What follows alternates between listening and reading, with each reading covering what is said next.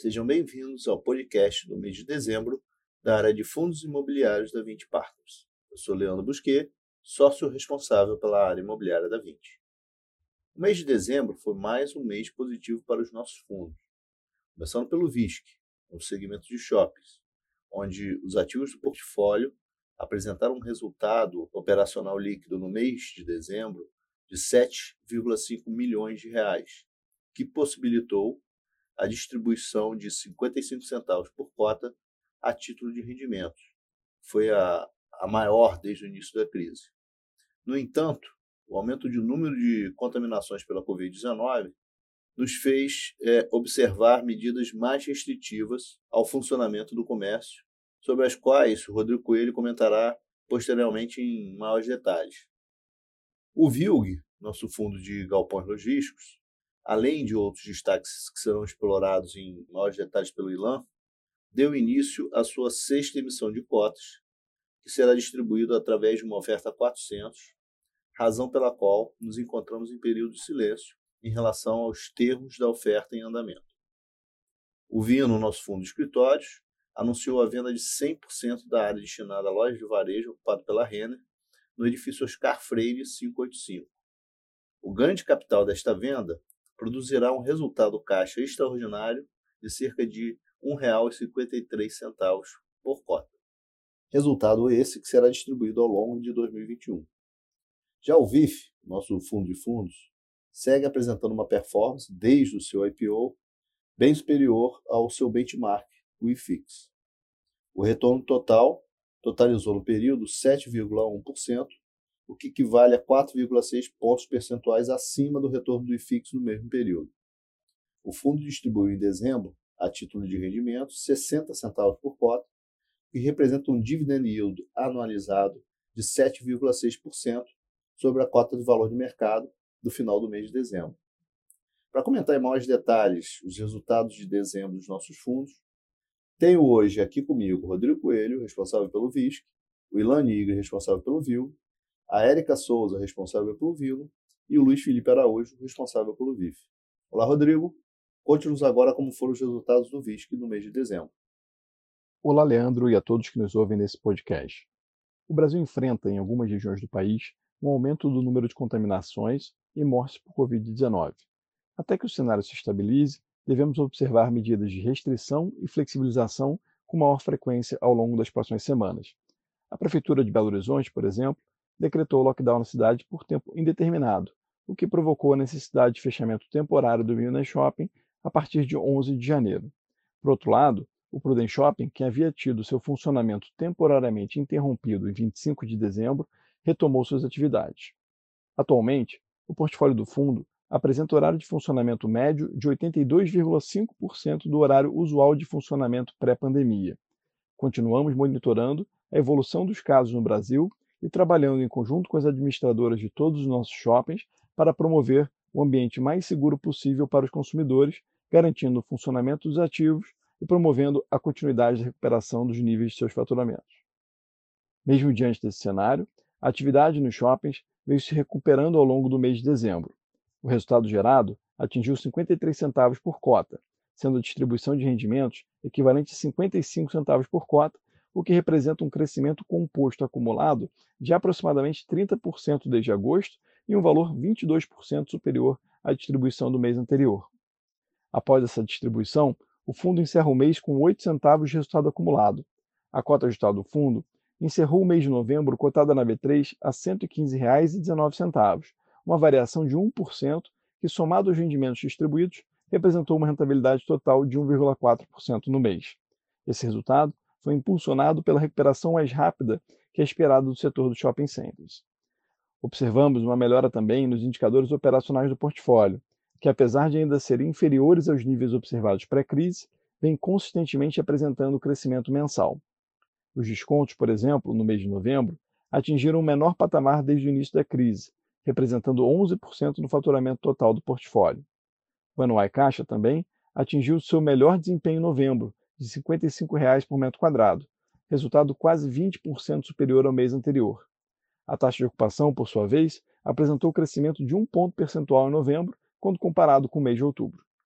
Em 30 de dezembro, os imóveis do fundo foram reavaliados a mercado pelo valor justo, através da empresa CBRE, resultando um valor 2,5% superior ao valor contábil dos referidos imóveis na data de 29 de dezembro de 2020, o que totalizou a variação positiva de aproximadamente 2,65% no valor patrimonial da cota do fundo.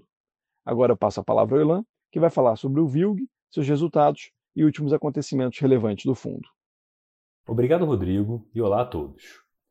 Ao longo do ano de 2020, apesar da conjuntura desafiadora que se estabeleceu por conta da pandemia, o VILG apresentou grande resiliência, tendo sido pouco impactado pelos efeitos da crise. O fundo foi capaz de executar renovações de contratos importantes, como o da Netshoes no ativo Fernão Dias Business Park e do grupo Fenza no CD Cachoeirinha, sendo este último na modalidade atípica durante os primeiros 48 meses. Além disso, foi concluída a obra de expansão do Fernão Dias Business Park, que adicionou um módulo de 3.630 metros quadrados ao empreendimento e que foi pré-locado à Netshoes através de um contrato típico de 60 meses. Ao longo de 2020, foram adquiridos quatro novos ativos localizados em três diferentes estados do país: o Extrema Business Park, o Parque Logístico Osasco, o Caxias Park e o Castelo 57 Business Park, os quais adicionaram mais de 215 mil metros quadrados de ABL própria para o fundo.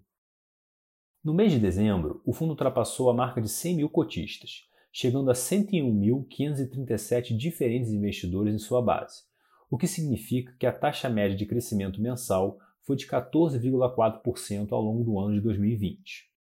Em relação ao ativo Parque Logístico Osasco, foi concluída sua primeira alocação, correspondente a 10% de sua área bruta alocável. O novo inquilino, que será a Next Logistics, assinou um contrato típico de 5 anos com o fundo e já iniciará suas operações no mês de janeiro. O fundo encerrou o mês de dezembro com uma ocupação média de 100% em termos financeiros e apresentou uma inadimplência líquida negativa no mês de menos 0,1%. Um dos locatários do empreendimento Airportal, que representa aproximadamente 2% da receita atual do fundo, optou por não renovar seu contrato. Tal impacto no resultado caixa só será refletido a partir do mês de janeiro de 2021. Um dos locatários do empreendimento Caxias Park, que representa 0,6% da receita atual do fundo, solicitou a devolução da área, a qual deverá ser concluída em janeiro de 2021. Tal impacto no resultado caixa será refletido a partir do mês de fevereiro de 2021. A gestão do fundo já está trabalhando na reposição destes contratos, estando já em conversas avançadas com um novo locatário para a área do Caxias Park. A distribuição de rendimentos em dezembro foi de 60 centavos por cota, em linha com a estimativa de rendimentos divulgada após a alocação total dos recursos da quinta emissão de cotas. O fundo conta ainda com um resultado acumulado não distribuído que corresponde a 9 centavos por cota. O fundo possui atualmente um portfólio de 12 ativos logísticos localizados em cinco estados do país, somando mais de 416 mil metros quadrados de ABL próprio. 39% da receita imobiliária do fundo está em locatários que praticam atividades de e-commerce, seguidos de 14% em transporte e logística, 11% em alimentos e bebidas, 8% em cosméticos e 3% em materiais hospitalares. Agora eu passo a palavra para a Érica, que vai falar sobre o Vino, seus resultados e últimos acontecimentos relevantes do fundo. Obrigada, Elan, e olá a todos. Neste último mês, anunciamos o acordo irrevogável e irretratável para a venda de 100% da área destinada à loja de varejo ocupada pela Renner no edifício Oscar Freire 585. A venda, além de reforçar o conceito da nossa gestão ativa, permitiu a reciclagem do portfólio, com a venda de um ativo fora do escopo principal da estratégia do fundo, que é focado no investimento de boutique offices. O valor total da venda desta fração do imóvel foi de 68 milhões de reais, o equivalente a R$ 33.260 o metro quadrado. O ativo havia sido adquirido pelo fundo em dezembro de 2019 por R$ 23.427 o metro quadrado. O investimento representa uma taxa interna de retorno de 38,2% e um múltiplo no capital investido de 1,51. A venda foi realizada em duas parcelas, sendo que 50% do valor já foi recebido pelo fundo no dia 5 de janeiro, e os 50% remanescentes serão pagos em julho de 2021, corrigidos por IPCA. Vale ressaltar ainda que o fundo permanece com 100% de participação das áreas de escritório do prédio, que totalizam 4.100 metros quadrados de área bomba. O ganho de capital gerado pela venda totaliza 19,4 milhões e equivale a R$ 1,53 por cota, o que será distribuído ao longo de 2021. No mês de dezembro, foi realizada também a reavaliação anual do portfólio. E apesar de todos os efeitos da crise do Covid-19 no mercado de escritórios, o valor justo apurado pela CBRE representou uma variação positiva de 0,94% em relação ao valor anterior. Quanto ao resultado do fundo, a cota apresentou retorno total de 6,2% no mês de dezembro, 4 pontos percentuais acima do IFIX. O fundo distribuiu 42 centavos por cota, o equivalente a 8% de dividend yield no mês. O resultado gerado também foi de 42 centavos por cota e foi positivamente impactado pelo recebimento antecipado do aluguel do imóvel Adoc Lobo 347, visto que o locatário, por questões operacionais, adiantou o aluguel competência de dezembro no valor de 837 mil reais. Agora eu passo a palavra para o Luiz Felipe. Obrigada. Obrigado, Érica, e olá a todos. No mês de dezembro, a rentabilidade total do VIF foi de 2,3%, 0,1 ponto percentual superior à variação do IFIX no mesmo período. No segundo semestre de 2020, a rentabilidade total do fundo fechou em 4,1%, superior em 1,8 ponto percentual em relação ao seu benchmark. A cota patrimonial do fundo encerrou o mês com valor de R$ 102,49 por cota, enquanto a cota mercado fechou a R$ 94,92, que representa um desconto de 7,4% para o valor da cota patrimonial. Olhando para o portfólio do fundo, entendemos que a decisão de manter uma posição mais confortável de caixa, com o objetivo de proteger o fundo de eventuais efeitos no mercado decorrentes do início de aluguel de FIs, foi efetiva. Na primeira quinzena do mês, o IFIX caiu parcialmente em função do lançamento do empréstimo de FIs, apresentando variação de menos 1,7% até o dia 14 de dezembro. No mesmo período, por outro lado, o VIF acumulava rentabilidade de menos 1,1%. Acreditamos que essa diferença foi em grande parte gerada em função da proteção que a posição maior de caixa trouxe para o fundo. Nesse mês de dezembro, o fundo movimentou mais de 38 milhões de reais no mercado secundário, sendo que aproximadamente 17 milhões de reais foram investimentos e os demais 21 milhões foram desinvestimentos. Em relação às vendas realizadas, seguindo o movimento de novembro, mais de 18 milhões de reais são referentes a FIs recebíveis ou logística, com o objetivo de gerar recurso para novas operações em CRI diretamente e aproveitar as oportunidades nos segmentos de logística e CRI através de novas emissões.